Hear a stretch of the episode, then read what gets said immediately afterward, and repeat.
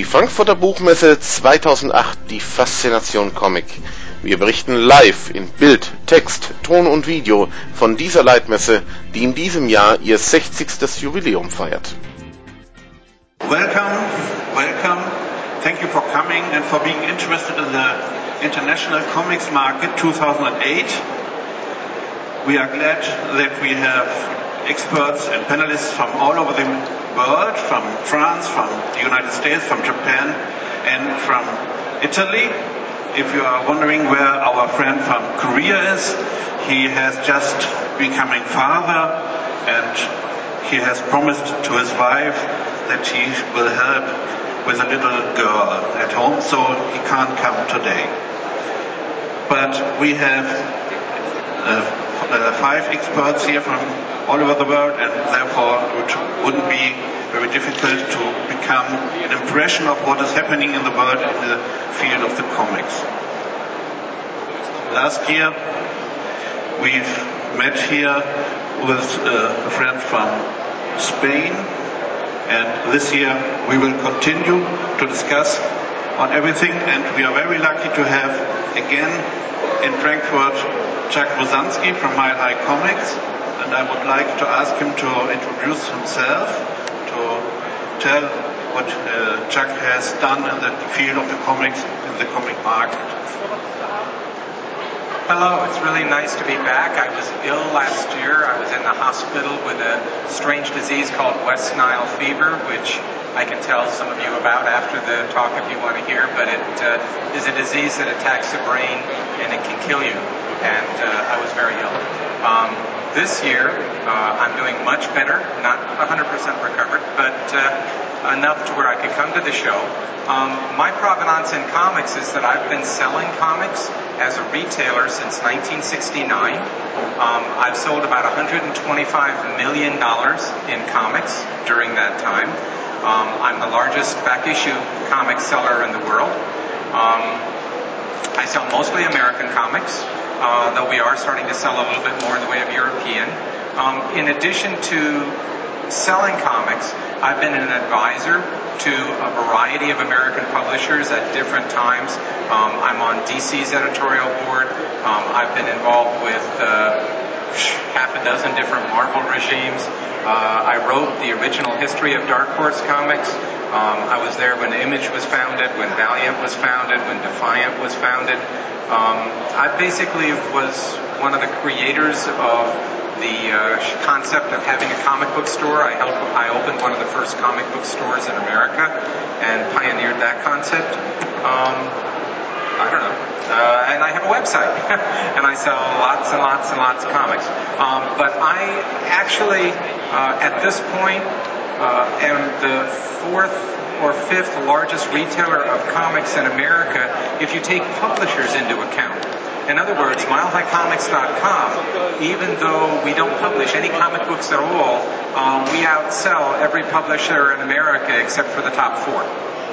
So uh, we have a fairly significant influence on the market, uh, even though we are not actually publishers. And you are editing a newsletter yes. Two days, uh, two times a week? Uh, three times a week. I have uh, 100,000 readers who uh, receive my uh, email newsletter, and then I also write a monthly column for the Comics Buyer's Guide, which is the largest American fanzine for comics. Um, and then on top of that, I write introductions to various comics books as well. Um, so I write, uh, among other things. Yes, and, and I've collected some questions out of your newsletters, and I've presented them here. Okay. For example, if you would like to comment to the following citations. While the rest of the world still seems intent upon going to pieces, our online comics business is doing just fine. What do you mean with this? Well, um, we've been watching the international financial condition over the last month in particular just go terribly wrong. Um, and yet, what we've seen is that during that period, our online comic sales have actually gone up. So instead of people taking comics purchasing out of their budgets, what we're seeing is that people are actually increasing the amount of comics that they're buying, even though they're afraid. um, they took a survey in America and they said that 80% of Americans at this point are worried about their financial futures. And yet our sales, um, even during the first eight days of October, our sales were up 11% over the same eight days October of last year. Um, so we're seeing an actual growth in the sale of comics as a result of the current economic crisis rather than a decrease. Now, if things get really terrible, that could change. But right now, people are relieving some of their anxiety by reading comics. Thank you. Perhaps uh, the other questions we may put afterwards. Then I would like to uh, to ask Chigusa Ogino for, to, for a presentation of Tuttle-Mori Agency. Hello. Hi. It's, um, it's nice to be back. Hello, it's nice to be back again. Thank you for coming today. And uh, this is already my third year uh, taking part in this panel. And uh, let us briefly introduce our agency to you. Uh, our agency is actually uh, founded in 1948, and uh, it's our 60th anniversary this year. It's the same as the Frankfurter Buchmesse, which is 60 years as well this year. And uh, uh, we're really happy to be able to be around that long. Actually, uh, working in uh, introducing Japanese manga abroad, it started in 91. 1991, and it started from faxes coming in from Barcelona asking for Dragon Ball, and uh, the publisher of Dragon Ball didn't have any facilities to respond, so we were asked to help, and that's how it all started. And by now we have, uh, including myself, a dedicated staff of seven full-time, uh, working with uh, 31 countries and uh, dealing in 20 languages. And my last uh, new thing was visiting Moscow for the first time last week. So uh, it has been a very interesting uh, visit to Moscow to see the interest there. Will, will there be Dragon Ball in uh, Russian, in the Russian language? Uh, not yet, not yet, but. Uh, very interesting. Oh, the Latin can't come, therefore we might skip this and ask Claudio Curcio for a small presentation of what he's doing at the Napoli Comic Con. Yeah, we. I'm the director of the International uh, Comics Festival in, in Naples.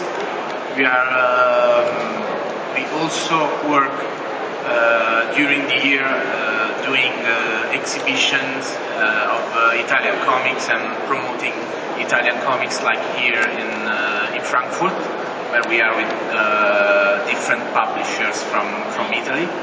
Uh, we, we promote different artists like uh, Milo Manara. We were in Poland two weeks ago for a festival. We'll be in France, etc. I'm coming from New York where we had a collective exhibition of uh, 10 artists in a gallery and uh, that's what we do essentially. We, we don't have the same market of uh, my colleagues here, but uh, in, in, internationally we we have a good. Uh, we are well known internationally, and we are doing a lot to promoting Italian comics. Yes, I've read in this article that you had made an, an official publication in the in English language. And Yes, just to present, uh, to introduce the, the publisher that uh, are here with, with us, and then to, uh, because in 100 uh, years ago uh, were uh, published the first magazine for, for kids in Italy, the first issue of Corriere dei Piccoli, we had together with a lot of, of, festival association and publisher. We had this special recognized uh, from the uh, Ministry of Culture that uh, uh approved the uh, uh, National Committee for the promotion of the 100 years of Italian comics. It's just a small thing but it means uh, an official uh, recognizing from institutions in Italy, and this is a very new new thing for our country. And, and the state is paying for it for this publication. This Ministero per i beni e le attività culturali. They are paying for it. The Ministry of Culture. Yes, yes, yes. Doing uh, a committee. Uh, there are several national committee every year for celebration. I don't know, 500 year of Cristoforo Colombo and things like this. They they go money just to promote abroad or uh, or in Italy this uh, this uh, special events uh, important for Italian culture. Oh, and that's why you have taken this hundred hundred years of the Italian comic to have to have the money to get the money. Yes, yes, it's uh, it's a special uh, due to this uh, anniversary. We we we thought it was time to to, to ask some special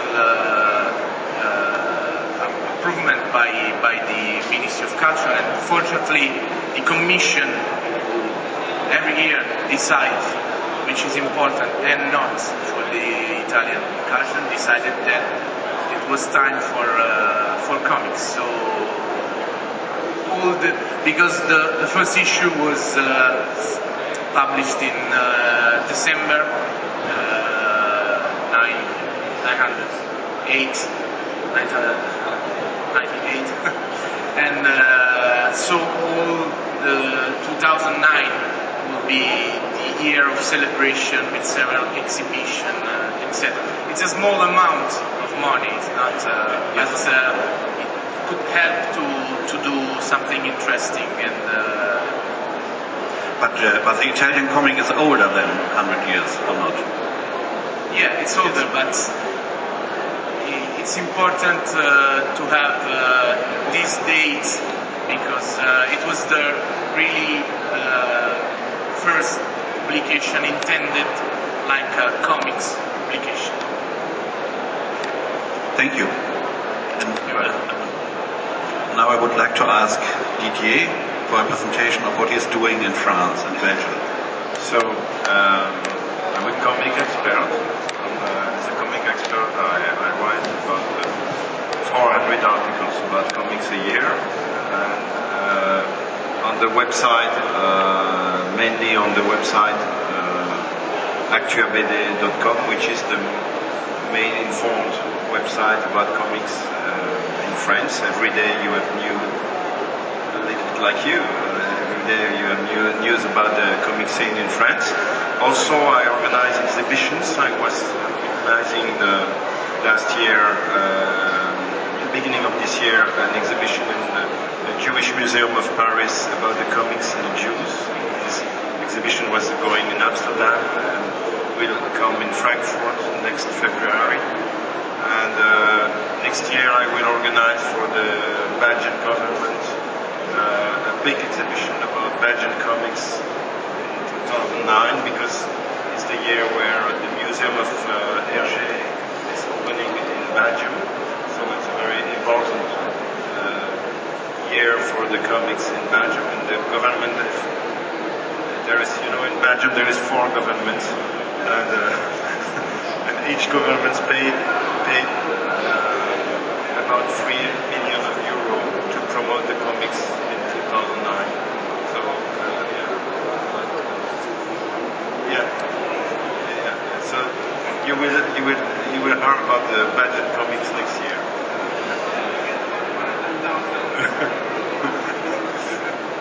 So. Um, well, yes, and I've, I found uh, amongst all the articles you have wrote, I found someone uh, from Sébastien Langevin, yes. May you translate, may you comment on what he had said? Yes, the, the Sébastien Langevin is uh, one of the specialists of manga in France, and he said that uh, thanks to the manga, the, the young people come back in the bookstores. And uh, that's true. Uh, because I think one of the problem of the the French and Belgian comics, they, they were not involved in the young audience last years. And then, of course, uh, because the quality, because the, the good offer, the, the, the large range of, of uh, characters, the manga took the place. And, uh, and thanks to that, the manga uh, succeed to, to uh, to have more than 40% of the market in France uh, right now. And uh, because the, the young audience is back in the bookstore, now the, the publishers, the French publishers are coming back to produce for a young audience. And, uh, and that's very healthy. Uh, I think, I think uh, we have to and I said last year, we have to thanks to the Japanese uh, manga for, for the help uh, to the comics industry in Europe. Yes, and I, I found another uh, thing. What does Siné has against Charlie Hebdo? What has happened there? Uh, it's, a, it's a long story. Uh, well, difficult to resume, but uh, Siné is a 80 years old artist who found in the 60s uh, magazine very aggressive, very you know provocative, and, and, and, uh, and he was in the, in the team uh, who created Charlie Hebdo and before Harakiri and Charlie Hebdo. And uh, Siné had for years and years a column in uh, Charlie Hebdo, which is uh, satirical Hebdo um, uh, weekly uh, satirical weekly magazine. Uh, not that political, but but a little bit. And um, and in his article, he, he, he wrote something against the Jewish and against the Muslim. And, and, because that, the director of the magazine uh, Siné from, from Charlie Hebdo, and Siné created his own magazine the next month. But that was a big scandal in France. Yes, he's already over 80 years old. He is a little bit more than 80 years old. And, uh, so, um, well, it's a little bit anecdotal, but, uh, but, but that's, that's the French market, very, you know, intellectual, and there is intellectual fights against the artists and, uh, and uh, it's very philosophical. Yes, if, if you have any questions, you may ask us. You may ask the participants, and the panelists, if you want to ask something. Otherwise, we could start this. There is a question. I, I don't go. I have most questions. yeah, take, take the, the G'day. Uh, do you think comics are, are ahead of the curve in terms of serving a younger audience and keeping a younger audience up to date with current affairs and the real reality of the world as compared to traditional book publishing? Because comics seem to be made by a younger uh, creators, they fit are better for a younger audience. Whereas sometimes I think that the book publishing industry doesn't cater to uh, a younger audience. I'm not talking about children's books. I'm talking about like the teenagers. Check. Well, I certainly think that we're reaching. Uh, a lot of a young audience right now.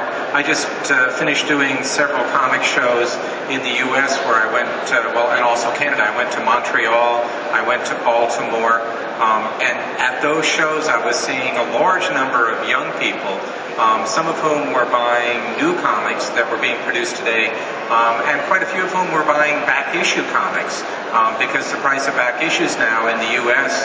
is significantly lower than the price of new comics.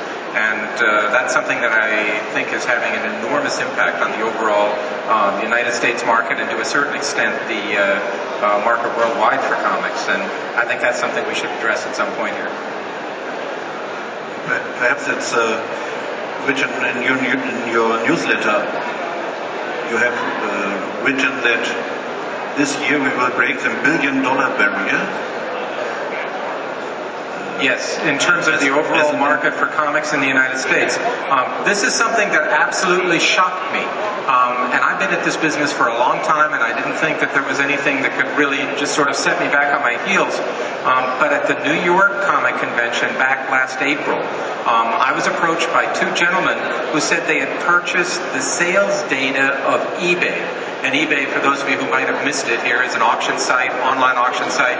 Um, and there's lots and lots of auctions on there, and people use eBay to sell to each other, bypassing the traditional uh, market system of dealers.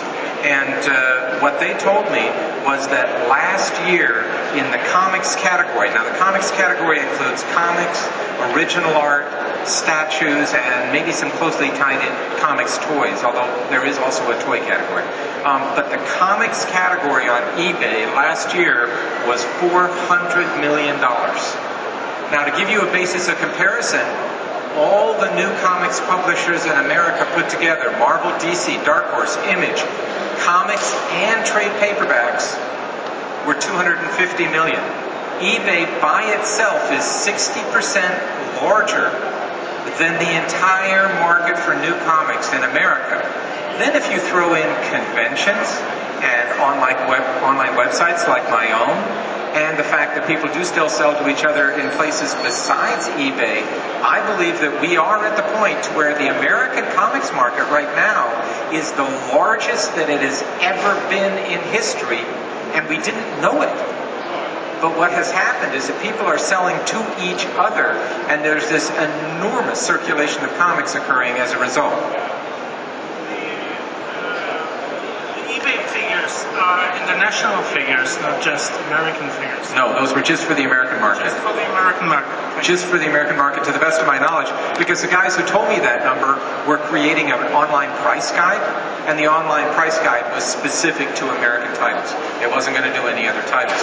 Um, but they didn't give me any real breakdown in terms of um, how much was comic books, how much was trades, how much was art.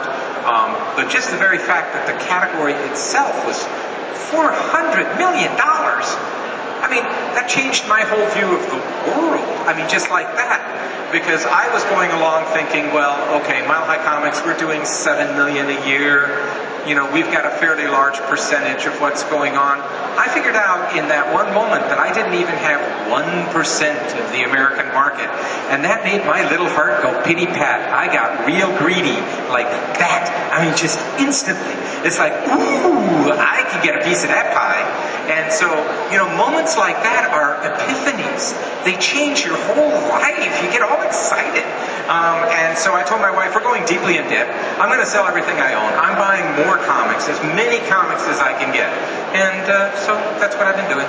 At, at Baltimore, you have bought 250,000 comics. Uh, actually 300,000, but who's counting? Um, it was I, at Baltimore, at the Baltimore convention, I bought 18 tons of comics in six days. And uh, I filled a 53 foot long truck, that's 17 meters, a 17 meter long truck. I filled it to the ceiling and shipped those back to Colorado. Um, I have another truck like that. Um, I actually have a warehouse now in New Jersey, on, uh, by New York, and uh, it's over half full. And the, in two weeks, I'm going to get another 18 tons of comics. Um, I'm dead serious about this. I don't just blah blah blah blah. I mean, if I say that something is is real, um, I put my money right there. Okay, and I'm I'm betting on comics.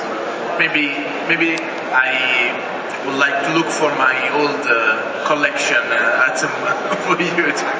And just a compliment, actually, uh, we are seeing the decrease of sales of manga in America right now, it's really a serious problem for us because it's really collapsing. And actually in France too, it is shrinking. So maybe we It's not a it's not a collapse in France. It's just a little. But actually in America, the sales of American comics have increased 12%, and the sales of Japanese comics in America only increased 4%. And it's actually, we are feeling now that the resurgence of American comics is really strong. So I just wanted to add something from my side that I really, really feel, really feel started to feel that. It's just like, uh, I mean, Didier was was saying, the, the Japan manga just helped the market uh, both in France and in America. And, and now you may dictate the, the prices. If you have so many comics in the Yeah. warehouses, then you can dictate the prices and No, no. There, I, I did a, a count.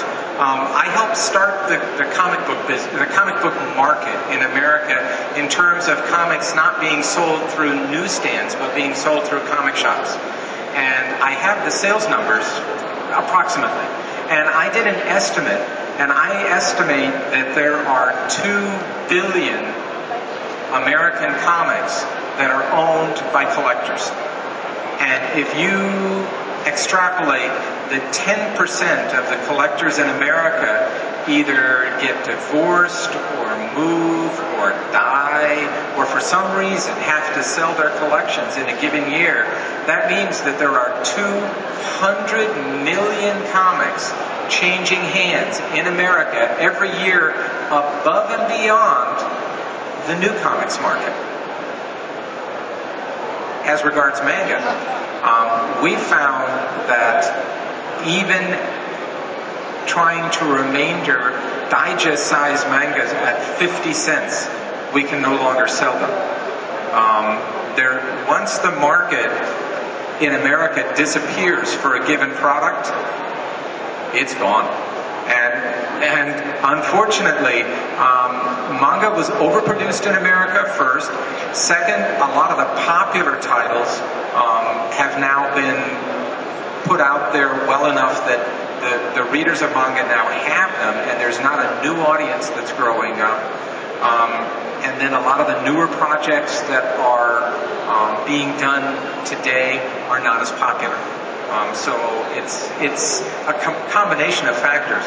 But in terms of backlist American comics, those are selling extremely well. Um, we have a lot of mangas now that we buy wholesale um, from people who have large stocks of them, and we're buying them for uh, 25 cents. And uh, we try to sell a lot of them at two and three dollars. And uh, unless they're ones that people already want to read, um, the first tier still sells really well, but you get into the second or the third tier, and, and they're not selling. Yes, that's very interesting to know. It really reflects what we know about the American market too. So we'll have to sort of think and do something about it. it's enough. At at Mile Mile High Comics, I've searched for Inuyasha, for an example, and I found very many uh, issues at Mile High Comics, but the prices are quite low, aren't they? Yeah. Yeah, we have our prices on um, when you're dealing with the individual uh, comics themselves, the hefta, they're, they're very low. And uh, oftentimes we put them on sale. Right now we're actually at a slightly higher point. Um, I was 60% off on everything last week, um, so those prices would have been about 20% lower. Um, so a lot of times we're selling at this point um, the books that were published by Viz or Tokyo Pop, we're selling those individual comics for 75 cents to $1.50. Um, and that's a fairly regular occurrence. We used to sell those at 4 to $5 each, and we couldn't get them. Now they're in, in really steady supply, so our computer automatically changes our prices depending on how many copies we have on hand. So if you see a book there listed at a low price, that means I have a great many of them.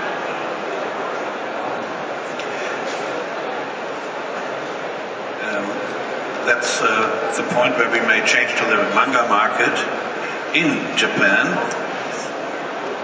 And I would like to ask It's a, a, Chigusa. uh, the list of data I have put out is for the year 2007, last year.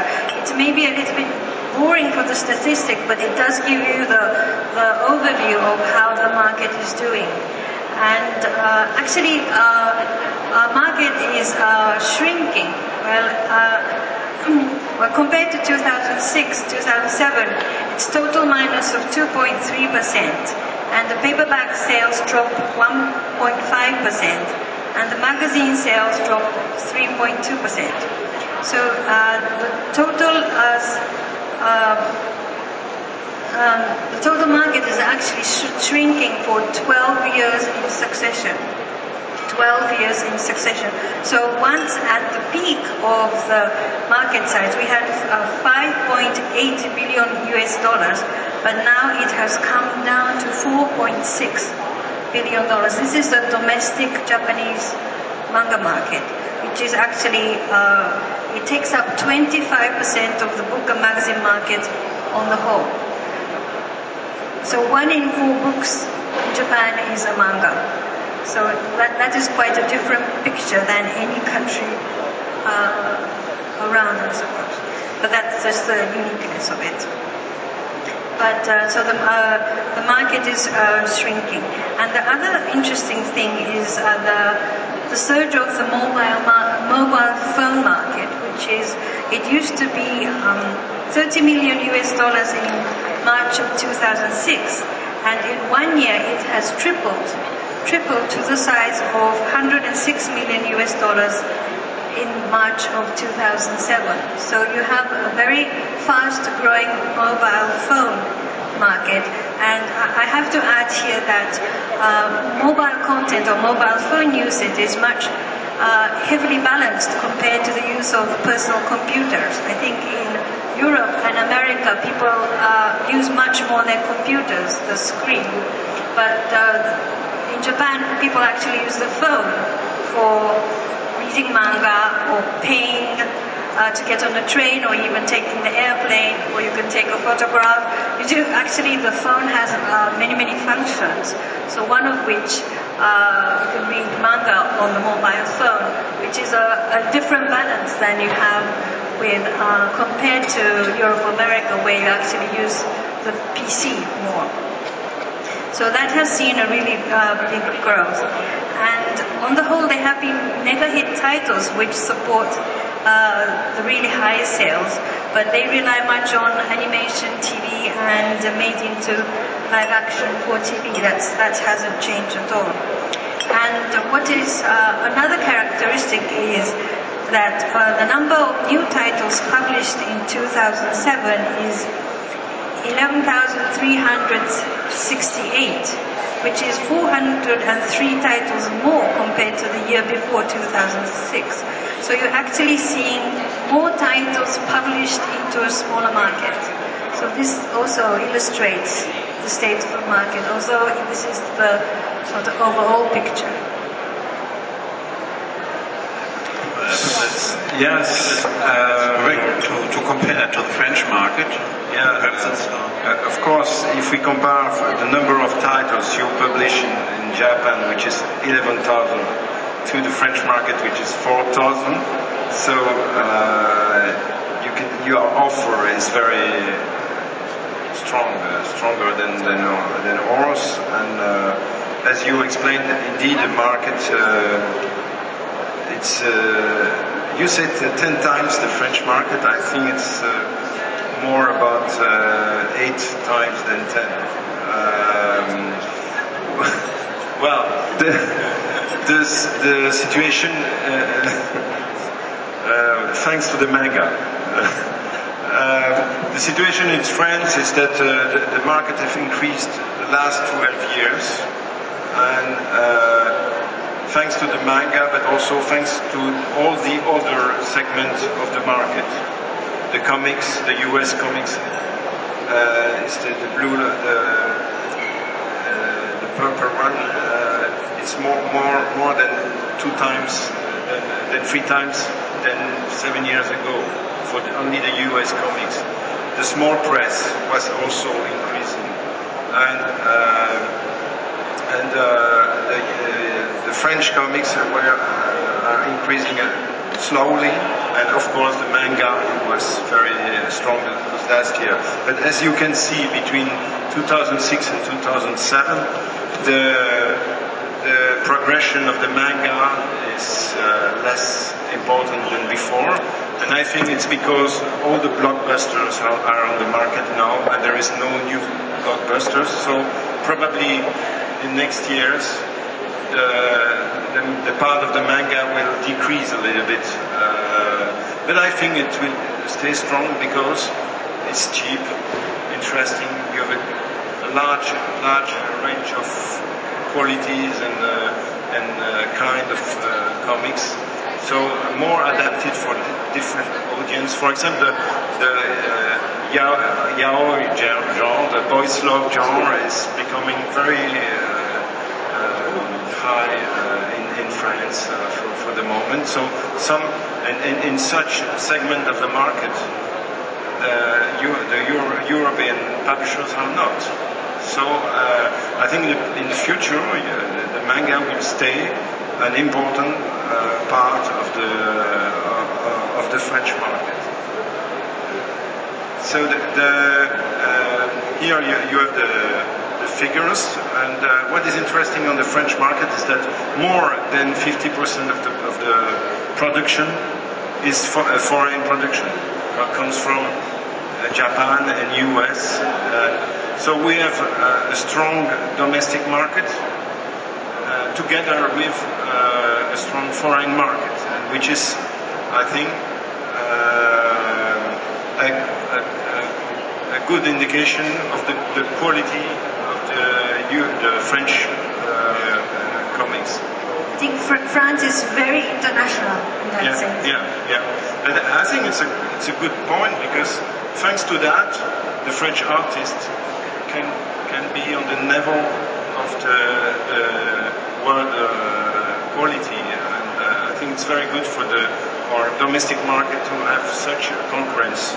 And um, yes, uh, the, the, turnover is quite stable. Uh, you know, when you say that uh, you, lose two points on, your market, you can say your market is stable. It's the same in France. Uh, one year it's plus two, the other year two. So it's quite. Uh, um, and you have to imagine if the manga, if uh, 40% of the market, uh, uh, the turnover is a little bit less because the manga is very cheap. And so that, that, that point has an effect on, on the turnover. Um, uh, yes, what is interesting also is that we have 254 different publishers in France, which is uh, incredible, and I think it's also a good, uh, a good factor because thanks to that there is a, a creativity and offer very diversified and uh, and well, uh, they are they are not dying. You know, uh, if you go to a festival like Japan Expo, yeah, yeah, there is a, it's a new festival, and there are more than 140,000 visitors today. And in the same time, you have another, you have in Angoulême uh, more than 200,000 visitors, and it's not the same market as well. Uh, there is some manga in Angoulême, but not, not that much. And uh, so it's new market, a new public. And uh, so what is um, interesting this year, the manhwa, the, the Korean manga, have decreased uh, a lot uh, this year. Uh, I think it's because the the offer of the manga is very strong and because it's a second choice, the public doesn't follow. And but but there is some bestseller from from Korea on the French market.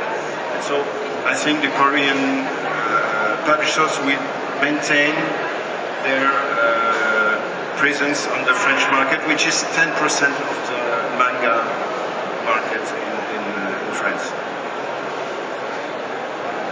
So uh, quickly, the, the, who are the leaders on the market?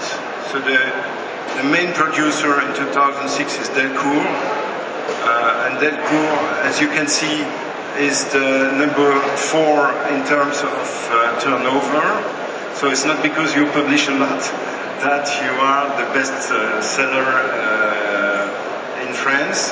The first uh, uh, best, the bestseller in France is the Media Participation Group with labels like Dupuis, uh, It's because it's mass market uh, product for use. Have a lot of production for use. They are very strong. Also, uh, Media Participation owns by a family which is the owner of Michelin, the, the, the, the band, uh, uh, which is a big industry. So I think the capitalistic intensity uh, in, in the sector is very important. And, and this group is also very diversified in the audiovisual uh, uh, business. And uh, that's why he is the number one. After you have Glénat, because uh, they are very strong thanks to the bestseller Titeuf, also a comic for use for a young audience. And Titeuf is, uh, the last one was published two weeks ago. It's more than uh, 1 million copies on the market uh, for only one title. And uh, at the same time, they sell another million of the backlist. So, um, what else? The number one about uh, production of US comics is Panini in France. Panini is a very strong company. The, their turnover is the double of uh, Media Participation. Uh, because they, they have, I think, nine different uh, companies in Brazil, in Spain, in, in UK, in Germany. They are very diversified, which is different than Media Participation, which is only in France and in Belgium. And even they, they left the, the Dutch, they had a Dutch uh, um, imprint, and they, they left the Dutch imprint this year. Uh, and uh, the main producer of manga is Tonkam, uh, which is an imprint of Delcourt Group, and but it's not the number one in in turnover because the number one in turnover is Media Participation with characters like uh, Naruto and, uh, and uh, Death Note and etc. So I finished. yeah just to, to have a brief look on what are the bestsellers in France. You can see they are mainly uh, domestic.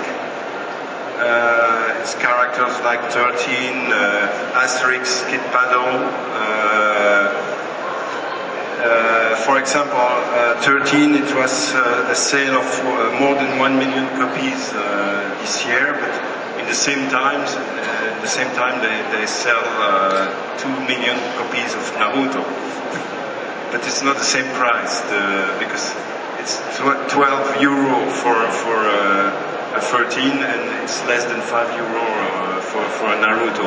So uh, in, in conclusion, um, uh, I, I would just add some a point. In France, you have a law who forbid to to um, uh, to sell the books. The, the you have a fixed price price for the for the book, so you cannot uh, sell less than the the, the, the fixed price uh, uh, during a period of nine nine months. And because I think because of that, uh, there is a best protection of the publishers in France, especially the little one, and that's why we have so much comic publisher in France, more than 250, uh, you, uh, as you, uh, you could see.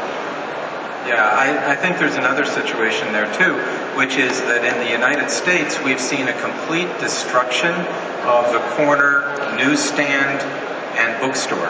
Um, bookstores in America right now are disappearing very, very rapidly.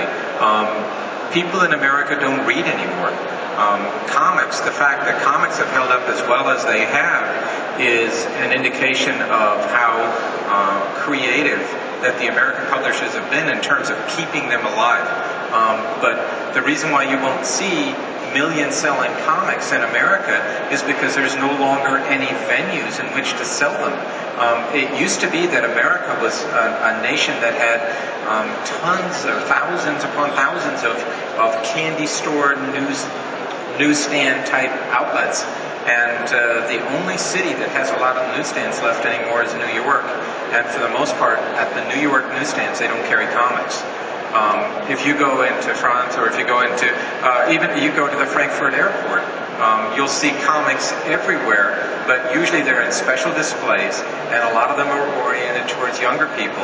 Um, we don't have that anymore. Um, the the biggest problem we have is that comics started being sold only in comic shops, and then the publishers refused to acknowledge that the comic shops were their primary delivery mechanism and instead treated them with contempt. And the net result was that a lot of comic shops went out of business. So now there's only maybe 800 comic shops in America that sell any measure of volume at all. And uh, the entire American comics industry is sitting on those 800 stores. Yes, I've read it also in Italy that the numbers at the newsstands are going down. It's written here. Yeah, uh, uh, yes. In fact, this is uh, some kind of uh, change is uh, uh, we are having in the comics market because the tradition uh, in Italy was uh, in, in newsstand uh, with titles, with Bonelli titles, the popular and traditional Italian comics, and also the Walt Disney comics. I, I, I think uh, Italy was the, the, the first market for Walt Disney in uh, in some some years ago maybe uh, 15 or 20 years ago, I remember the, the weekly uh, Mickey Mouse magazine was selling more than uh, 2 million copies uh, every week. When, when, I was a kid, actually, I, I remember, I remember it was uh, everyone. Then, uh, obviously, the, the, the market has changed, and, and so now the newsstand market is, is shrinking, but it's shrinking for uh, a few companies. It's shrinking for Disney. They have a lot of problem with their publishing uh, department, and I think uh, since uh, uh, three or four years, uh, I remember the, publishing direction was in Italy actually for the Walt uh, Disney company, and now the decision are in France, for example, and uh, and the Walt Disney company Italy is just reducing uh, their the people working in it, etc., etc. Uh, I think uh, it's uh, it's shrinking for all the publishers who had access to the newsstand market and it was difficult to have access of the newsstand market in Italy because we have uh, a larger uh, amount of, of newsstands. So uh, and the basis was of uh, returnable uh, copies. So to, to get in you were uh, forced to, to publish and send and spread uh, a lot of, uh, of comics, more than 30,000 for the entry level. So there are few uh, publishers actually in the newsstand market, and their market is shrinking. But at the same time, uh, all the other publisher and the comics market is knowing uh, uh, a new access to general book bookshops. I mean, not comic shop, but uh, the market of, uh, of bookshop uh, with a new interest thanks to uh, the graphic novel uh, uh, wave, as we can say a little bit all over the world. last year we were, I, I was talking here about the, the new interest in, uh, in comics thanks to uh, this little change of, uh, of the name. Just talking about graphic novel was giving more uh, importance in, uh, in other area of the traditional culture in, uh, in Italy. So more interest from the audience, more interest from general publisher, and uh, uh, so we, we start to see uh, we started to see mm, big publisher like Mondadori, like Rizzoli, just start to have their own line of comic, a section of comics, a section of graphic novel with something interesting, some, something not so good, uh, but this uh, just lets uh, things change in the market because big publisher could do the auction for rights were uh, already uh, won by big publisher. And uh, and now we are seeing a, a new uh, moment uh, with even some some publisher like Rizzoli, they they just uh, bought a little publisher of comics. So this is a new, is an evolution of the of the situation. Uh, not only a comic session made uh, by the illustration editor or the young uh, literature editor, but buying a structure and a little publishing with, with his own ca- catalog, with editors, with people who knows the, the market. So it was uh, for Rizzoli who bought, they, they, they bought uh, Lizard with Corto Maltese inside it. And uh, actually, it's a little bit strange because Rizzoli is the owner of Flammarion, who is the owner of Casterman.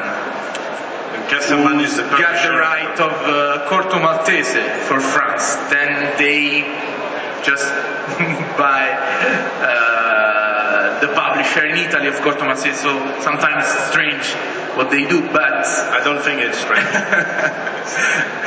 anyway, Anyway, other publisher, other um, general publisher, uh, they are buying a little uh, comics publisher, and the, the fact that this publisher were selling in the uh, normal bookshop uh, system just uh, helped all the comics publisher to enter in the uh, normal comic book uh, market and system. I just talked with uh, with a, a, publisher, one of the publishers with us uh, here, and he said thanks to this because uh, maybe in newsstand the sales are, are going down, but they have a new, just like a new market because we have uh, some kind of uh, 250 or 300 comic shop in Italy, but we have uh, 12 to 15 times of bookshop.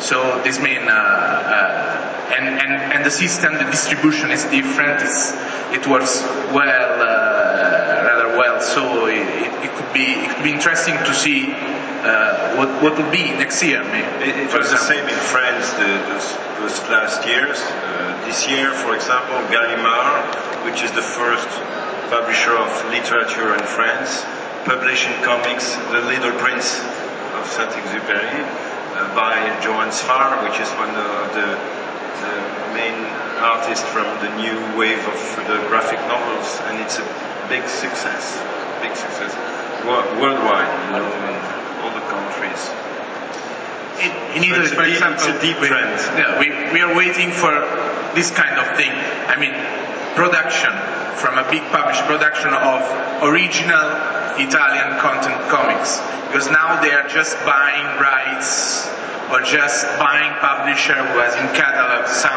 Italian comics. But if some of these big uh, publisher could afford uh, paying uh, uh, big authors, big uh, Italian authors or uh, Italian artists with writers from other countries to be interesting. The bestsellers of the foreign rights uh, by Delcourt, for example, is adaptation from literature. So, so I think there is a big line between literature and comics, and I think it's a, it's a good uh, deal for, for the comics. Yes, we, we are already discussing for one hour. Therefore, uh, afterwards we will have something to drink. The ladies already waiting over there. But perhaps we should have a, a final, a final statements.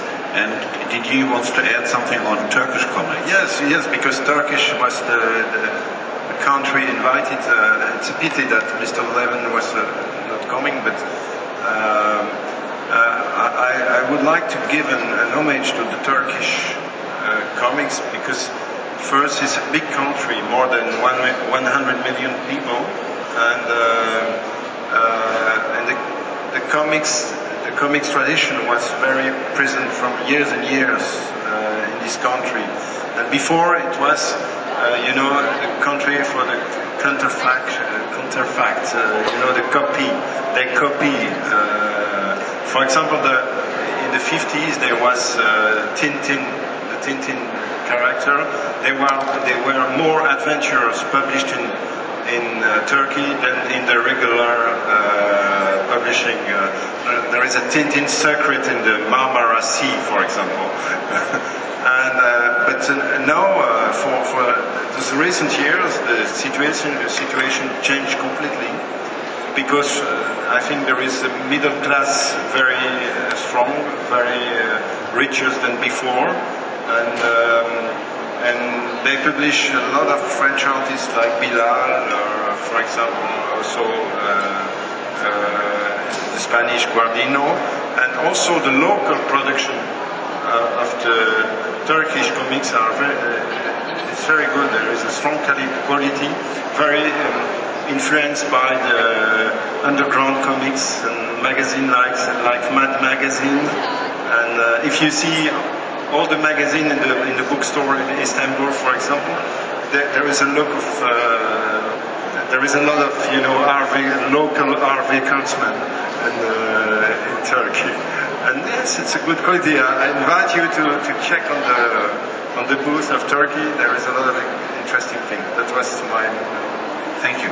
I would ask uh, whether Chuck has something to add to this discussion panel. Well, one thing that didn't get brought up, and I, I, did want to mention this, in America, since the numbers of comics being sold by the new publishers have declined quite a bit, um, one major executive at uh, a company that shall not be named um, has managed to convince his bosses to no longer consider comics as a publishing unit. Comics are now considered R&D for film which means it's research and development money, and where the real profit comes from is when they turn out a Dark Knight or an Iron Man, and they reap hundreds of millions of dollars not only in fees from the film, but also licensing fees that are associated. And uh, so in the United States, a major shift has occurred to where um, they're willing to lose money on sending comics out because they're trying to maintain their copyrights and because they're using those for, for research and development for moving into other media platforms. Um, but I do think the one thing that uh, I've been hearing here is that the beginning of the internet revolution, which I see rapidly changing the face of American, uh, not only comics publishing, but book publishing in general, um, is starting to have an effect even in Europe and Japan, where the institutions are much more culturally protected than they are in the United States. Um, but as we've recently discovered with the stock market, um, what begins in America oftentimes spreads to the rest of the world. Uh, it's true what you say because I learned today that uh, Luc Besson, the filmmaker, created a joint venture with Glénat this week. So what this described is exactly uh, true. And do you have to add something, Chigusa? You have written down something, traditional boundaries, and so on. So, uh, as you mentioned, the film R&D aspect, uh, we, uh, as the sales of manga in America, France, worldwide is declining, uh, one of the aspects we're trying to do is bringing Japanese content, of course, to Hollywood. And uh, actually, we have been able to close our first deal at Tuttle-Mori Agency with uh, Fox uh, two months ago, and it was uh, case one, actually. Yes, and so it is also a direction that we're trying to uh, investigate and spend more time, as well as uh, making much more full use of the internet yes, as a new new facade. So for us, it's Hollywood, it's internet, and Russia. Do you have uh, something to add to the panel discussion? I think uh, the Italian market is not such important like uh, Japan, United States, or, or, or France. Uh, so I think what, what, they say is that it's it's important for global uh, for a global view of uh, what it could be and what could be the future in uh, for the for the comics market. Yeah, country, uh, eastern country, maybe with a lot of uh, people.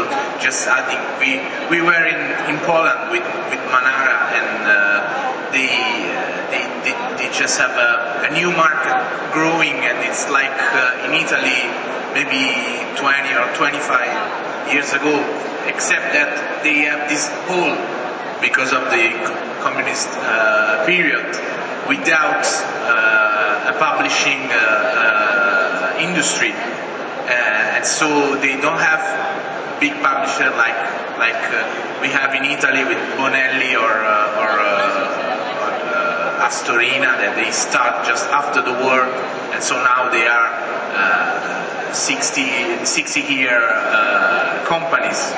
And uh, in Poland uh, it's uh, it's new and I think it's new in all the eastern countries. So they are running uh, to do you know that in Poland the, the manga owns uh, 75% of the market ah.